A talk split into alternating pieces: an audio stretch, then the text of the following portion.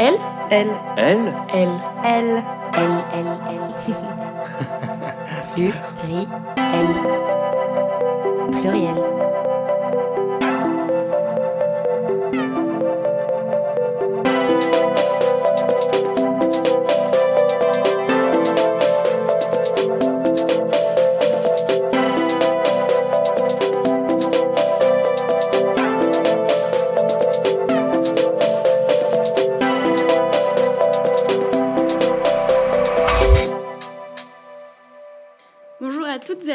Bienvenue dans l'épisode 4 du podcast Pluriel. Aujourd'hui, on va parler du vaste sujet qu'est le sport et les femmes. Alors le 3 décembre dernier, le premier ballon d'or féminin a été décerné à Ada Egerberg, attaquante norvégienne de l'Olympique lyonnais. Il faut savoir que chaque année depuis 1956, ce prix récompense le meilleur joueur de l'année. Il a donc fallu attendre 62 ans pour le voir décerné aux femmes. Qui plus est, les joueuses, pour plus de 75% d'entre elles, n'ont pas le ballon rond pour premier métier. Elles doivent travailler à côté pour subvenir à leurs besoins.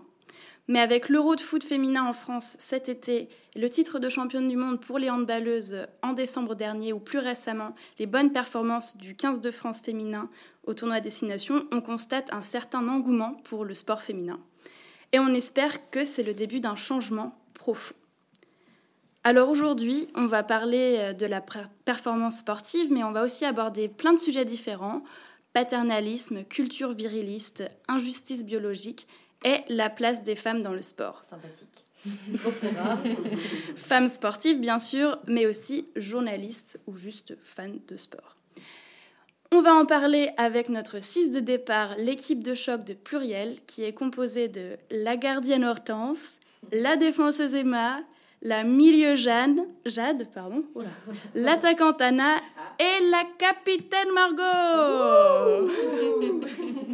Que des numéros 10 dans ma team. On commence par les petites euh, recos culturelles du mois. Donc Margot, tu voulais parler podcast. Et oui, pas très original. Moi, je voulais vous parler donc de la saison 1 d'un podcast de Binge qui s'appelle Hors Limite. Donc, il, va, il retrace en fait le parcours de sportifs euh, ou des sportives exceptionnels. Et la première saison, c'est sur Surya Bonali. Donc, Surya Bonali, c'est une patineuse artistique et c'est la seule qui a réussi le saut qui s'appelle maintenant du coup le Bonali. C'est un salto arrière sur glace. Franchement, allez voir sur YouTube, c'est impressionnant. Mais moi qui suis pas du tout calé sport et encore moins patinage, c'est juste un truc de dingue. Faut savoir que cette figure, elle est interdite en compétition parce qu'elle est trop dangereuse et elle l'a faite, euh, cette, euh, ce salto, parce qu'elle s'était totalement ratée avant. Elle revenait d'une grande blessure et elle s'est dit bon bah merde, de toute façon, foutu pour foutu, je le tente. Et donc c'est un saut incroyable. Donc il y a six épisodes qui retracent sa vie. Donc on entend, on entend elle évidemment, son mari, euh, maintenant les États-Unis, donc aussi les gens qui travaillent avec elle, des, des jeunes patineuses qu'elle forme, et même même Philippe Candelero, qui est bon, pas le plus féministe des hommes, hein, c'est sûr. Voilà. Mais ce qui est intéressant avec avec Surya Bonali, c'est qu'elle est en fait, elle a toujours été jugée trop technique, pas assez classique, pas assez, elle, elle le dit, pas assez poupée Barbie. Euh, et donc, malgré toutes ses compétences, elle a jamais été championne du monde. Et euh, elle a toujours rêvé à la seconde place. Et en 94, au JO, euh, elle a même refusé de monter sur le podium pour récupérer sa médaille d'argent, ce qui était juste un acte de dingue. Elle est absolument badass parce que c'est terrible. Il y a un mec qui la prend carrément par la main et tout. Donc voilà, elle a totalement refusé de monter sur le podium.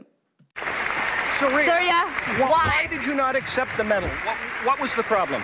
Because it's not my place and I'm just disappointed. Are they unfair to you, Surya? What? Are the judges unfair to you? It's, it's alive, but you Do you, do you feel you were robbed tonight? Is that what you're saying? Did you deserve the gold medal, Surya? I don't know. I'm just uh, uh, not lucky.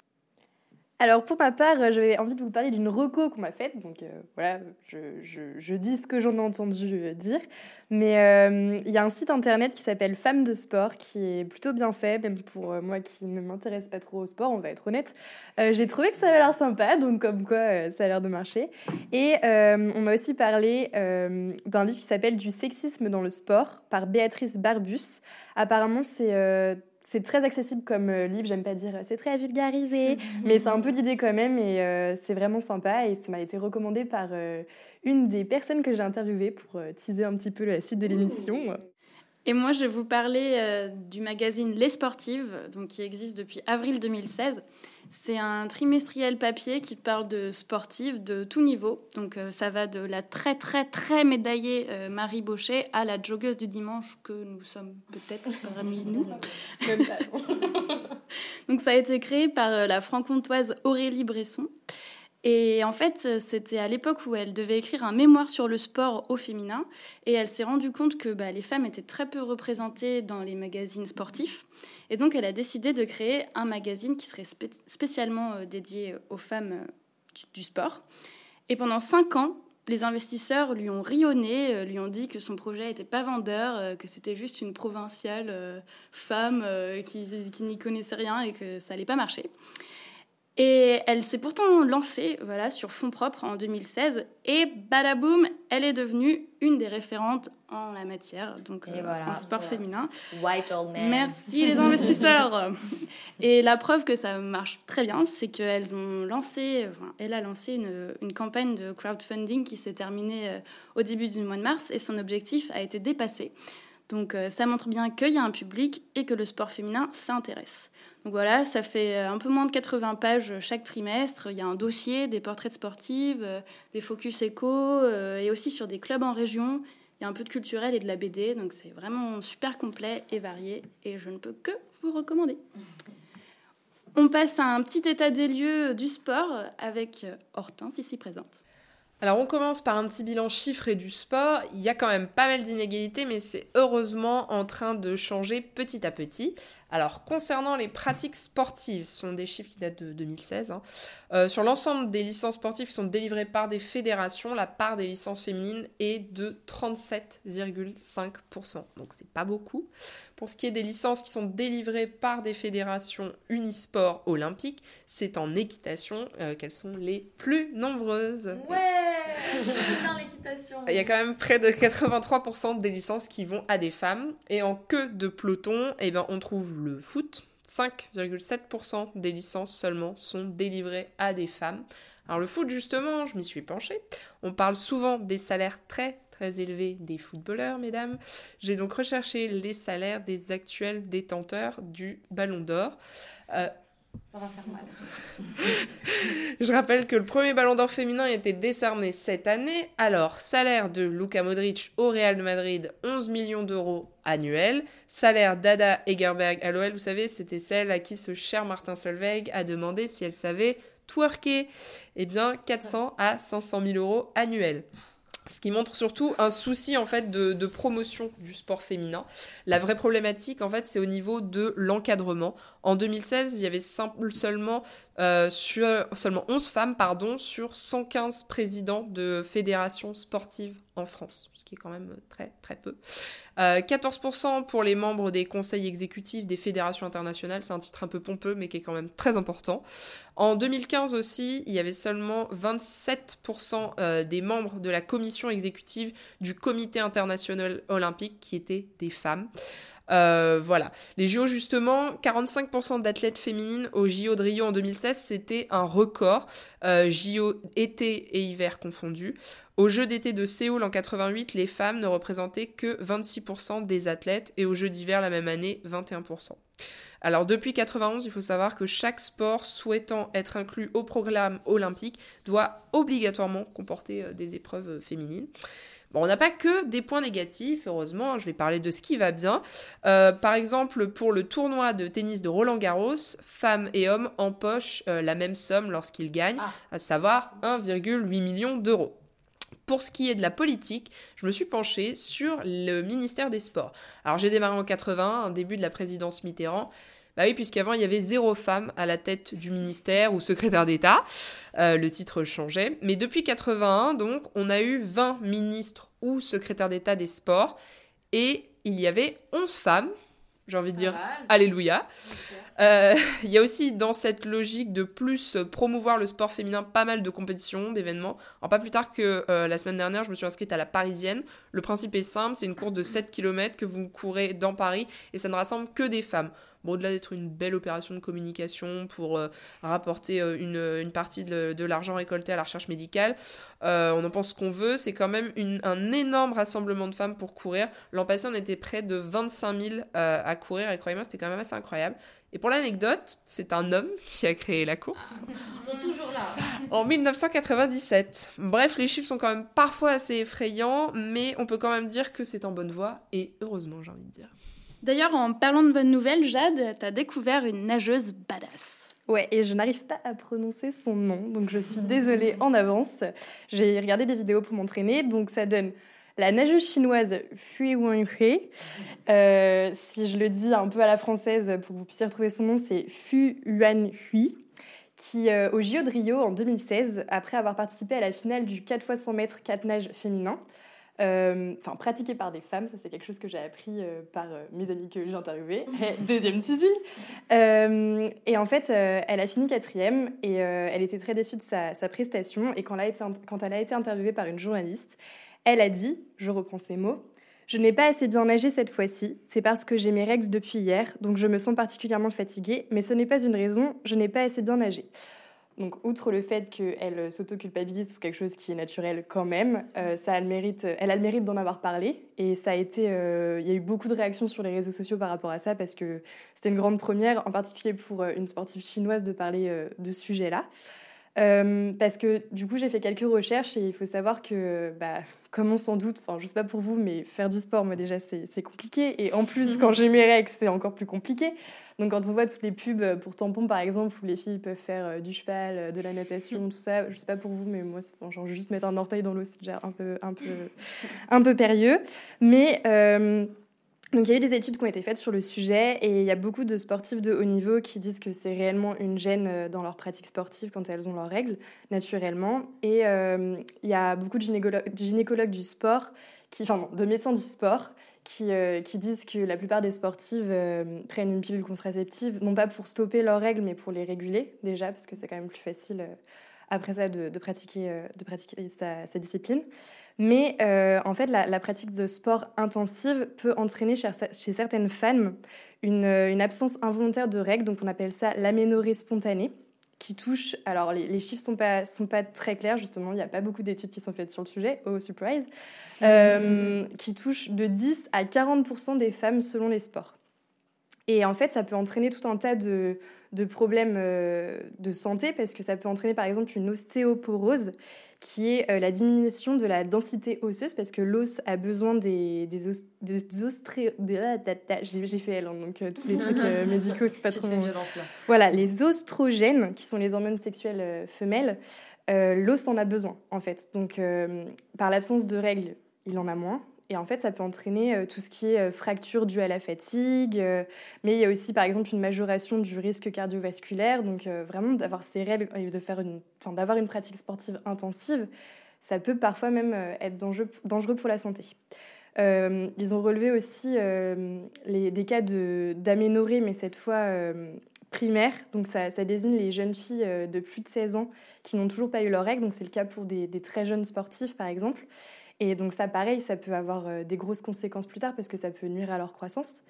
Donc euh, voilà, donc cette euh, chère nageuse chinoise dont je ne reprononcerai pas le nom euh, n'a pas été la seule à en parler, mais ça a été la première à un peu briser le tabou directement en répondant à une, à une journaliste.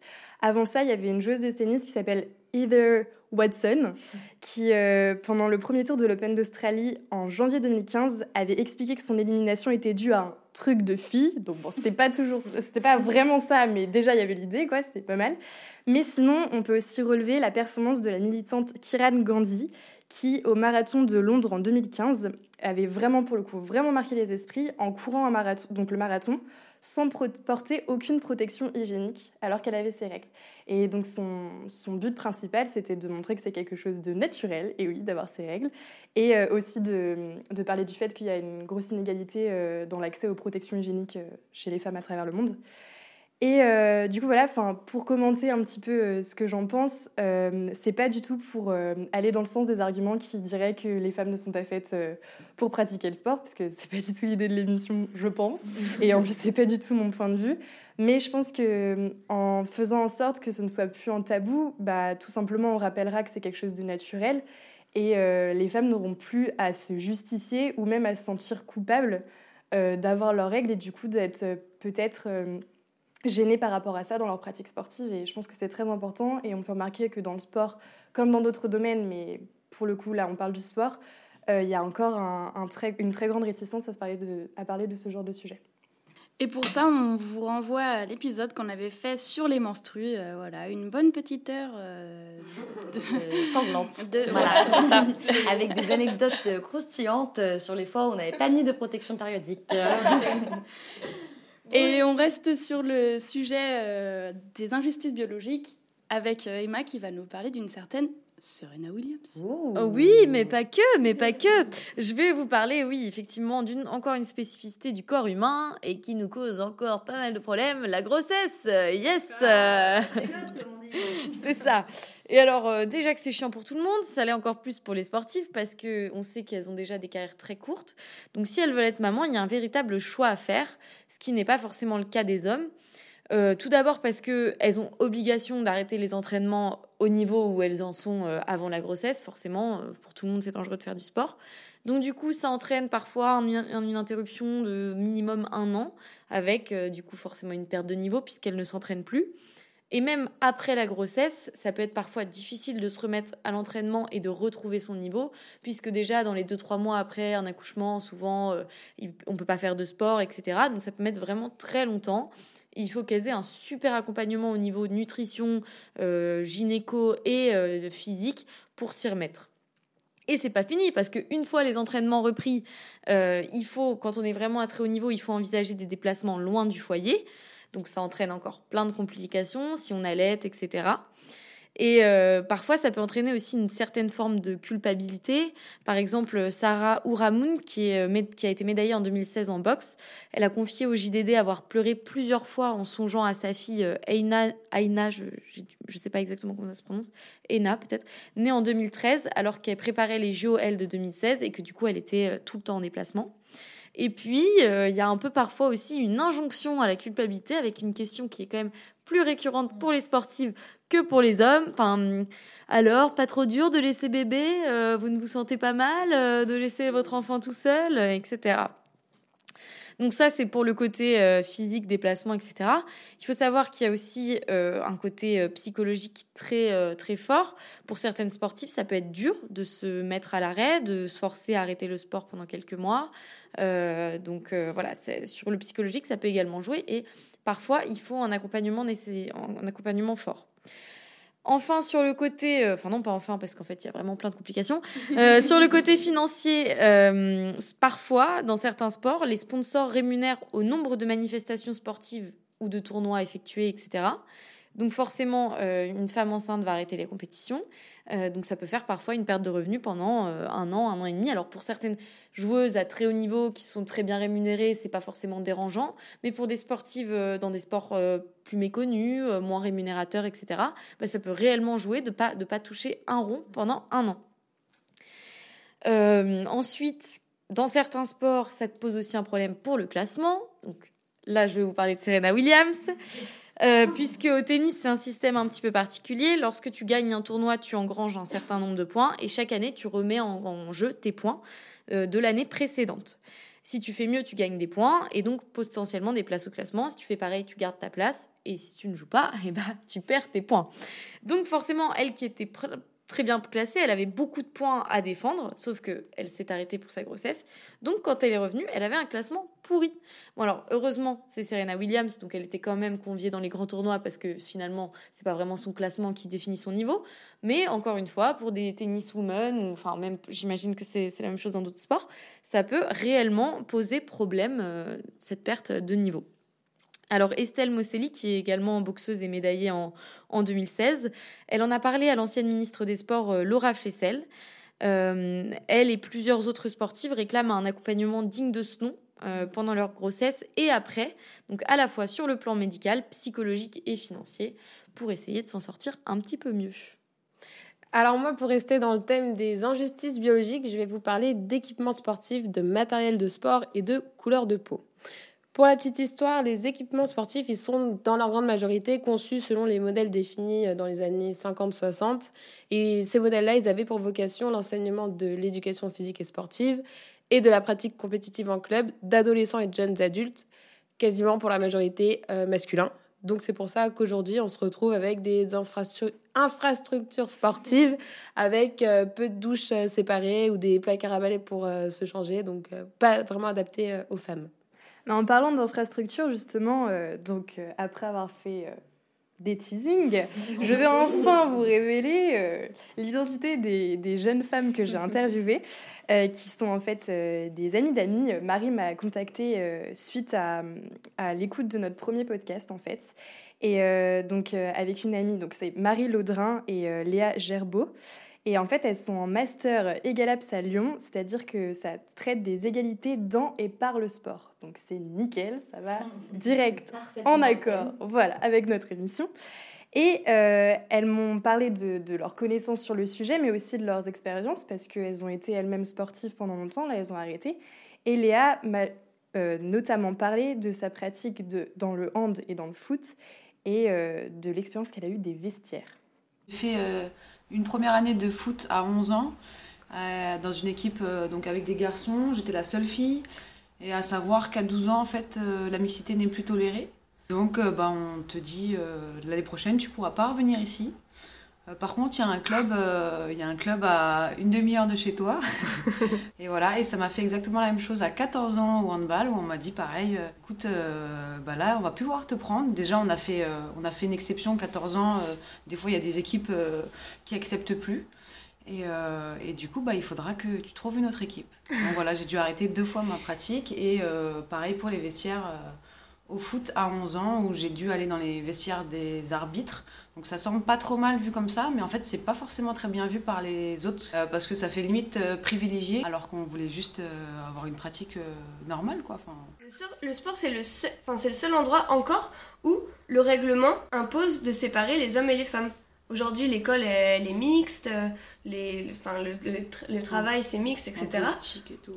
en politique aussi, mais dans le sport c'est vraiment séparé. Alors moi, l'inégalité sur laquelle je voudrais mettre l'accent aujourd'hui, c'est celle liée à la couleur de peau.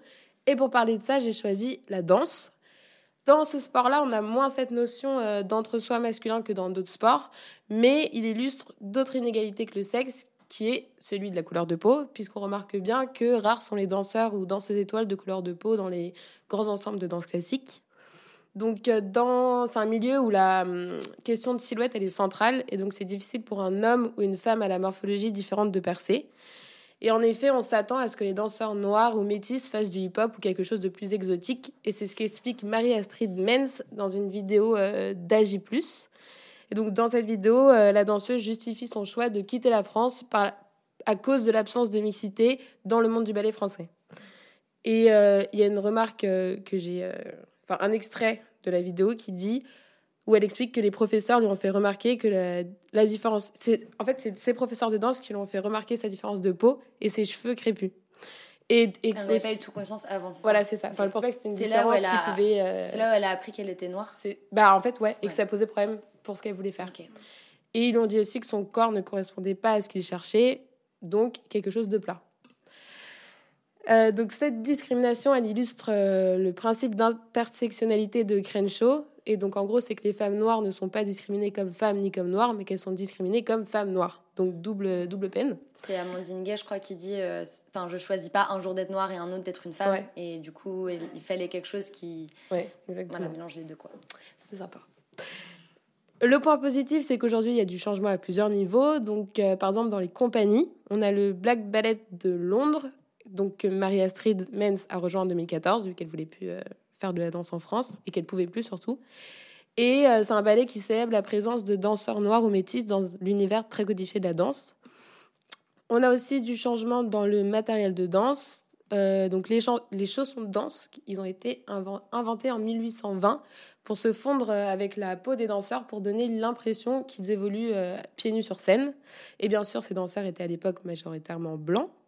Et donc c'est pour ça que les ballerines métisses ou noires devaient teindre elles-mêmes leurs chaussons avec des bons bouts du fond de teint. Et ça met beaucoup de temps. Il y a plein de vidéos qui le montrent, c'est super chiant à faire.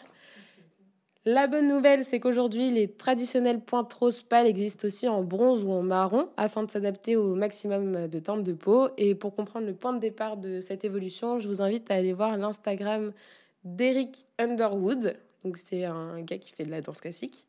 Et euh, en fait, il a créé avec la marque spécialisée euh, Blush la première paire de chaussons adaptés à la peau d'un noir. Le seul problème, au final, selon moi, c'est que justement, les Noirs sont pas la seule minorité de danseurs dans le monde. On a aussi les Asiatiques ou les Indiens qui, eux aussi, ont encore euh, du mal à trouver euh, chaussons à leurs pieds. et pour finir sur une note positive, j'ai un nom à, pour vous à retenir et un compte Instagram. Le nom, c'est Mystic Copeland. Euh, qui, le 30 juin 2015, c'est la première danseuse afro-américaine à obtenir le titre de danseuse étoile au sein de l'American Ballet Theatre, créé en 1940. Donc, c'est 80 ans après sa création qu'il y a eu la première danseuse étoile noire, quand même. Et euh, l'Instagram, c'est Brown Girl Do Ballet. Et c'est plein de vidéos ou de photos de danseuses classiques noires ou de danseurs classiques. Euh, non, pas de danseurs, danseuses classiques noires. Ok. Voilà, du coup, on a vachement parlé de, de ce qu'il faisait, on va dire biologiquement, entre guillemets, qu'il y avait des, injustices, des inégalités. Mais ce qui est intéressant, c'est de voir que quand le corps des femmes est trop fort, c'est aussi un problème. Il y a toujours un problème. Eh ben oui, non, mais de toute façon, il ne faudrait pas qu'on existe. Hein. Donc, euh, c'est le cas donc, euh, assez connu hein, d'une coureuse sud-africaine qui s'appelle Caster euh, Semenya. Donc, elle, est double championne olympique du 800 mètres. On la remarque souvent, du coup, pendant les JO parce que c'est vrai que bon, elle a une morphologie qui correspond pas à la norme des morphologies des femmes. Et, ça fait plusieurs années qu'il l'embête, il la force à, faire à passer des tests tout le temps. Est-ce qu'elle a trop de testostérone, pas assez, etc. Et là, euh, actuellement, il y a un procès euh, qui se tient. Donc, en fait, elle a attaqué euh, la Fédération internationale d'athlétisme, qui a mis un nouveau règlement en place, qui oblige les athlètes qui ont un, trop, fort taux de testostérone à les faire baisser avec des médicaments. Oui, elles sont obligées. Donc, elles peuvent pas exister comme elles sont. Elles doivent prendre des médicaments pour être comme quelqu'un a fixé un taux de testostérone, quoi. juste, c'est une femme, en fait. Enfin, elle n'est pas née voilà, les femmes.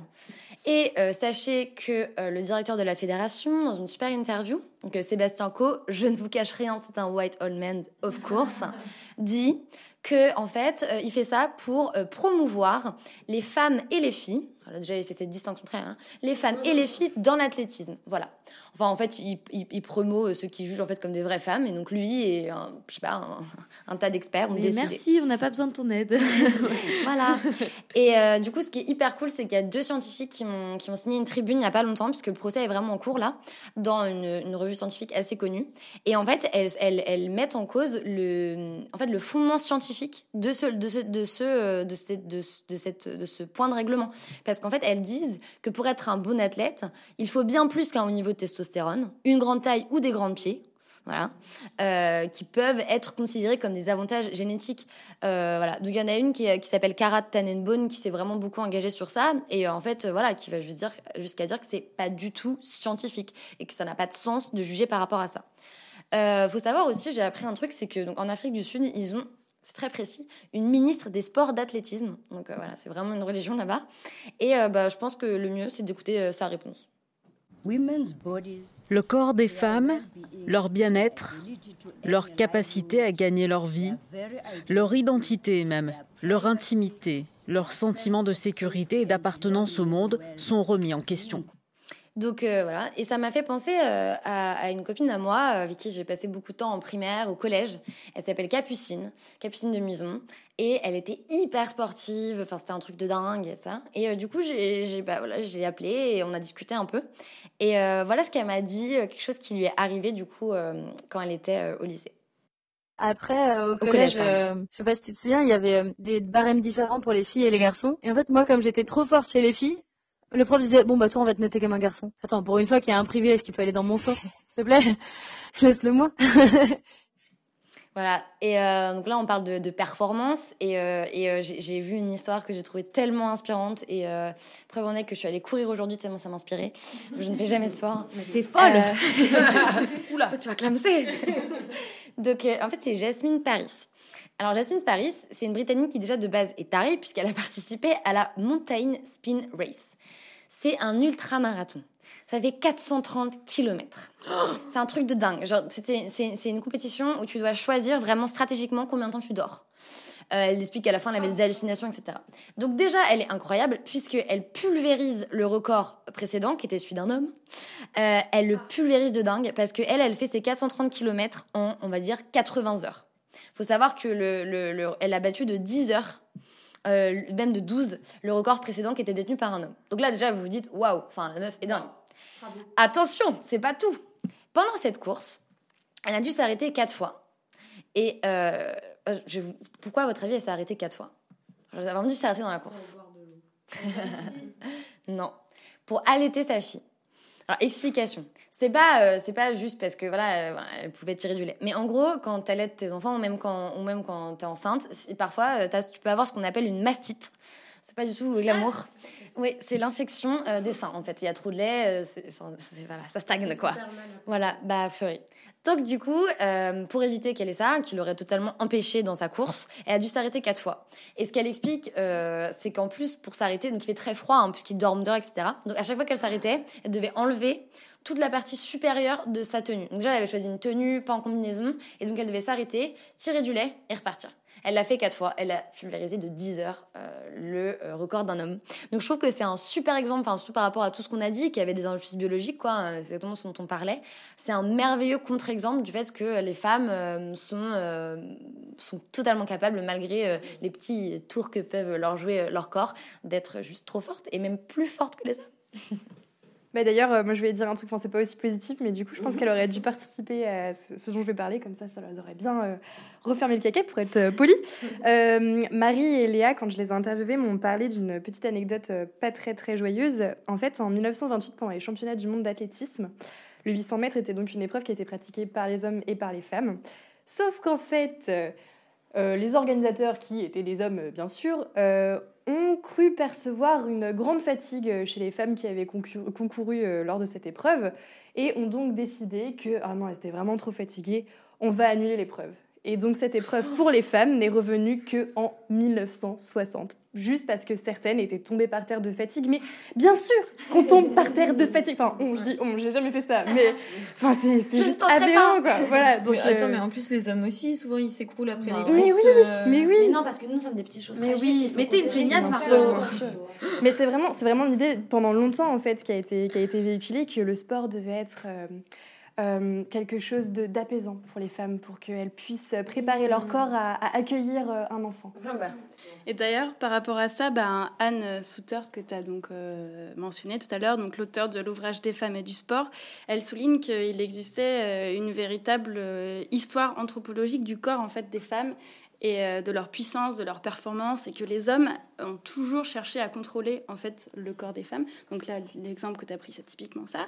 Donc en fait, euh, euh, il y a toujours eu cette recherche du corps des femmes à travers leur maternité, mais aussi à travers d'autres activités, donc notamment le sport. Et le discours médical disait euh, ah, euh, si vous pratiquez le sport, euh, vous allez perdre votre féminité. bah oui, tiens. En fait, on a juste voulu faire peur aux femmes dès qu'elles ont voulu intégrer le, le champ sportif, parce que ce qui dérangeait, c'est qu'on les rendait visibles en fait dans l'espace public. Et la pratique masculine du sport est devenue finalement tellement répandue et massive que encore aujourd'hui, c'est un peu devenu la norme et elle fait genre que c'est la seule pratique euh, possible et, et imaginable. Bah, c'est un peu comme la muscu au final, où en fait les filles elles vont travailler euh, les fessiers, les machins, et quand elles ont trop de muscles sur les bras, c'est pas beau. euh, Ou trop d'abdos. Oui, ou trop d'abdos. Donc même aujourd'hui, en fait, euh, dans des sports qui sont censés être girly, ou. euh, Enfin, t'en parleras peut-être tout à l'heure d'ailleurs, Jade, mais euh, où tu vois plein de filles sur Instagram fit girl, c'est toujours les mêmes zones du corps euh, qui sont euh, sur, euh, surévaluées euh, et vraiment mises en avant, quoi. Bah D'ailleurs, beaucoup de sportives, elles, elles justifient euh, leur parcours un peu marginal et, marginalisé. Elles expliquent toujours, euh, enfin, elles expliquent souvent euh, Ah, j'ai toujours été garçon manqué, euh, je grimpais aux arbres, j'avais les cheveux courts et tout. Comme s'il fallait s'enlever une part de, de féminin, en fait, pour faire du sport, qu'il faudrait être un peu masculine, finalement.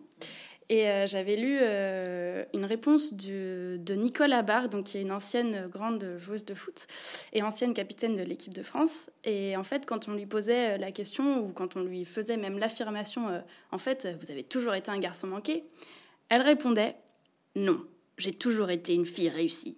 Oh. voilà. Donc moi, je trouve que c'est plutôt ce genre de réponse qu'il faudrait donner. Mais enfin, ce n'est que mon humble avis. Allez, on entame la deuxième mi-temps de l'épisode avec euh, les témoignages de après femmes... la troisième, hein. Bien sûr. Les témoignages de femmes euh, qui vivent euh, le monde du sport au quotidien. On a voulu leur donner la parole à celles qui vivaient donc le sport de l'intérieur, donc Elena, Marie, Léa et Capucine, qu'on a déjà entendu. Elena, je vais l'introduire brièvement, c'est une étudiante en journalisme sportif sportifs à Lille. Et euh, elles sont que deux dans leur promo de 15, 13, 15. Et elles racontent euh, ce que c'est de travailler dans un monde de mecs. Alors, euh, je dirais qu'au premier abord, oui, c'est compliqué parce qu'on peut manquer un peu de confiance en soi et se dire, bah, c'est pas fait pour moi, toute façon, je manque de connaissances par rapport à eux, etc. Et en fait, après, il faut juste montrer que bah, qu'au contraire, euh, tu es capable, euh, tu as autant de connaissances qu'eux, euh, mais je pense qu'on en attend quand même plus de toi parce que tu es une fille, malheureusement. Après, je pense que les mentalités sont en train de changer parce qu'on embauche de plus en plus de filles, que le monde s'ouvre au féminin, on va dire.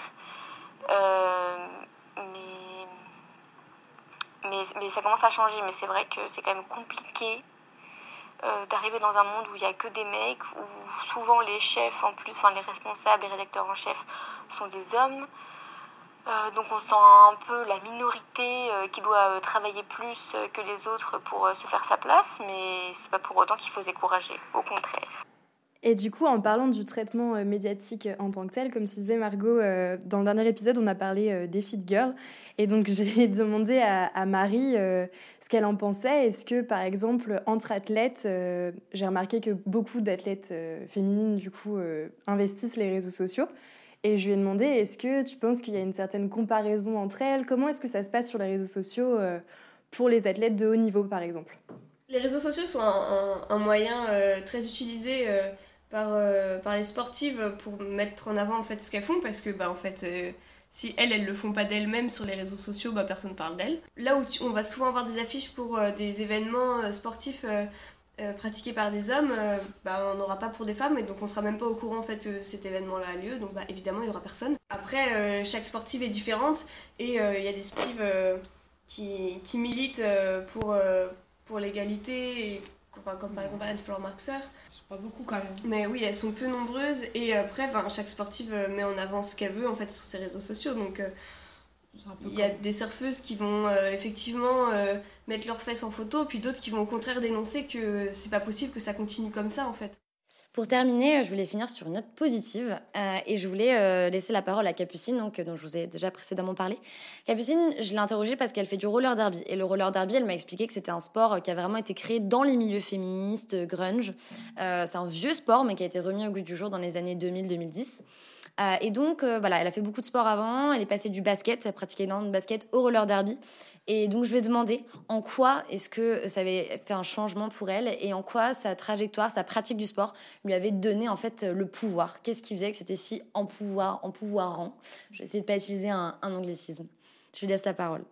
Pour moi, en fait, le sport, c'est un moment où euh, tu vas te retrouver un peu contre toi-même parce qu'il faut que tu te dépasses si tu veux progresser et du coup euh, forcément en fait c'est un endroit où quand tu as un esprit compétitif comme le mien euh, tu veux tu veux juste devenir euh, une meilleure version de, de, toi en tant que sportif donc forcément ça, ça t'empower parce que tu te sens progresser tu te vois accomplir des choses etc après dans moi dans le basket tu vois il y avait quand même ce côté c'est grâce au coach que ça arrive c'est grâce à mon coach que je progresse. C'est pas moi qui vais faire ça. Le roller derby, en fait, euh, ça a été euh, remis au goût des jours par des meufs qui n'étaient pas spécialement sportives et qui n'étaient pas spécialement coachées non plus. Et en fait, euh, moi, c'est comme ça que ça s'est passé à Lorient. C'est vraiment genre, bah, toutes les meufs, on, se tire toutes les doigts, entre guillemets. et et c'est nous qui sommes responsables de notre progression et de notre succès. Et en plus, euh, en roller derby, tu le vois hyper vite parce que tu arrives, tu sais pas patiner et trois mois après, tu, fous des gros taquets euh, sur tes patins. Euh, du coup, euh, c'est ça qui est un peu ring, c'est que la progression, elle est rapide et elle est genre initiée par toi et toi seul. C'est si tu veux pas progresser en roller derby, tu progresseras pas en roller derby. C'est un sport où genre bah, pour une fois dans ta vie, tu vas être genre en devoir être plutôt en méga contrôle, tu vas être euh, devoir être hyper forte euh, pour euh, voilà, c'est un sport de contact, c'est un sport qui va vite, qui est fatigant où tu te sens vraiment aller chaque match tu vas puiser dans tes réserves, tu dépasses tes limites en fait. Et du coup, c'est un super entraînement et ça ça rend fier de soi assez facilement. Voilà, donc on espère que ce format plus court vous a plu. Merci de nous avoir écoutés. Et puis, euh, désolé Margot, je vais casser ta fin positive, Oh mais je vais finir par une citation euh, de notre maître à tous, David Douillet, qui a dit en 1998, donc David Douillet, je le rappelle, qui a été ministre des Sports quand même, plus tard, mais quand On même. oublié, on l'oublie, mais oui. Il a dit Une femme qui se bat au judo ou dans un autre sport, ce n'est pas quelque chose de naturel. Pour l'équilibre des enfants, je pense que la femme est mieux au foyer. Ah bah Yes, c'est vrai, ça. c'est vrai, c'est vrai. Il a tout Ouais, compris, bon. Finalement, on annule le podcast, il a raison. on annule. Merci David Notre maître à tous, David Douillet. Eh ben, on vous fait des bisous et on se retrouve le mois prochain pour une émission sur le travail. Salut Salut